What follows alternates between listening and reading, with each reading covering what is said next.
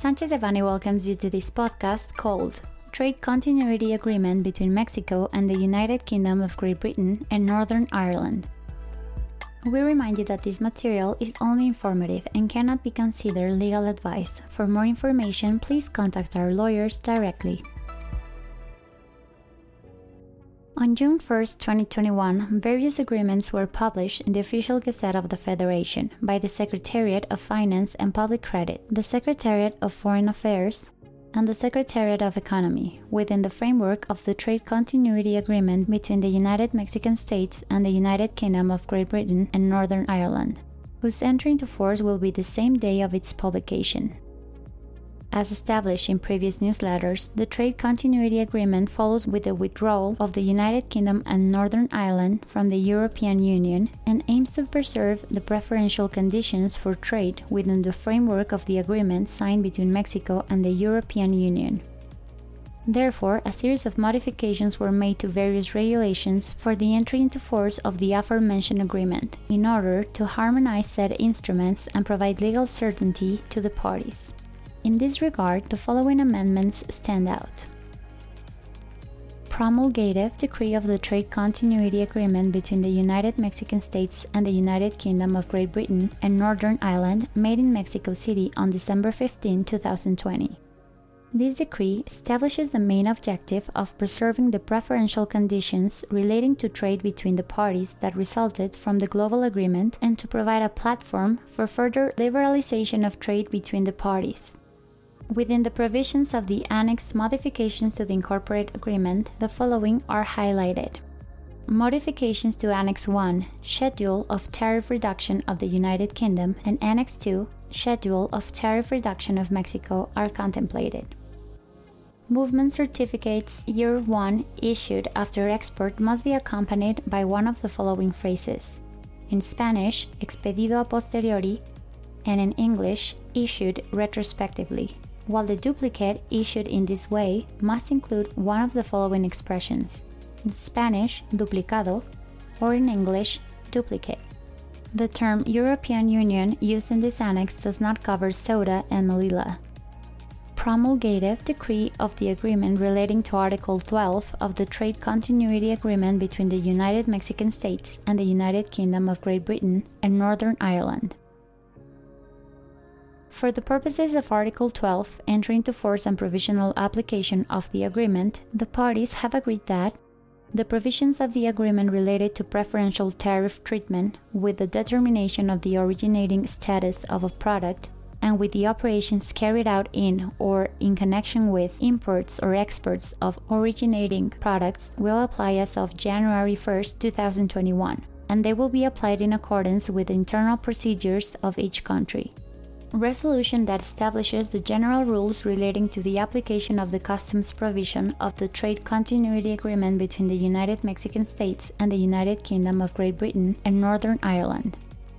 The provisions regarding certification of origin, Euro 1 certificates, invoice declaration, validity of certification of origin, obligations of the importer and exporter, verification procedures, prohibition of return or exemption from import tariffs and notes are detailed.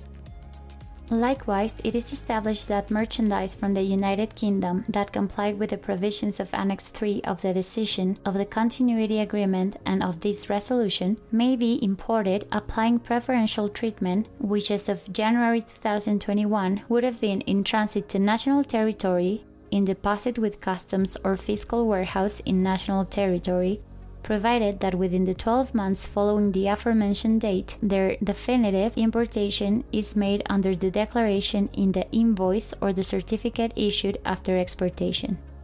The provisions contained in this resolution will be applicable to definitive imports made without preferential treatment as of January 1, 2021, provided that they comply with established provisions.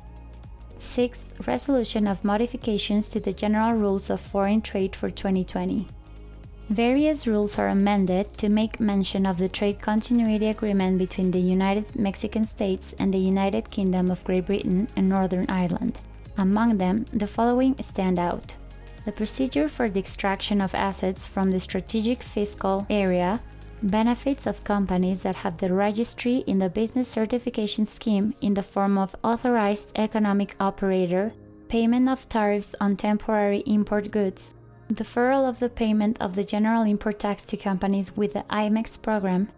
payment of tariffs for companies with the IMMEX program in virtual operations, invoicing in third countries when preferential tariff treatment is applied, benefits from the registry in the company certification scheme in the VAT and IEPS modality, among others. Agreement by which the applicable rate of the general import tax for merchandise originating in the United Kingdom of Great Britain and Northern Ireland is disclosed. Goods subject to a preferential tariff and those with exemption from import duties are indicated. Finally, the following three agreements were published in which the export quota for the United Kingdom is established. Agreement by which the export quota is disclosed for the United Kingdom of Great Britain and Northern Ireland in the period from July 1st of one year to June 30 of the following year, concentrated frozen orange juice with a degree of concentration greater than 20 degrees Brix originating in the United Mexican States agreement by which the quotas to export various products to the United Kingdom of Great Britain and Northern Ireland, originating in the United Mexican States, are disclosed. Agreement disclosing the quota and the allocation mechanism for importing processed tuna except loins originating in the United Kingdom of Great Britain and Northern Ireland. We are at your disposal for any further questions or clarifications you may require in relation to this document.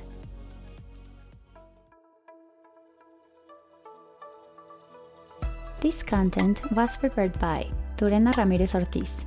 Eduardo Sotelo Cauduro, Fernando Josué Mancilla Hinojosa, Brenda Guerrero Barrios, Alejandro Ferrofong, and Paloma Palma Camacho, members of the International Trade and Customs Practice Group. For any questions or comments on this material, please contact us directly or visit our website, sanchezdevanny.com.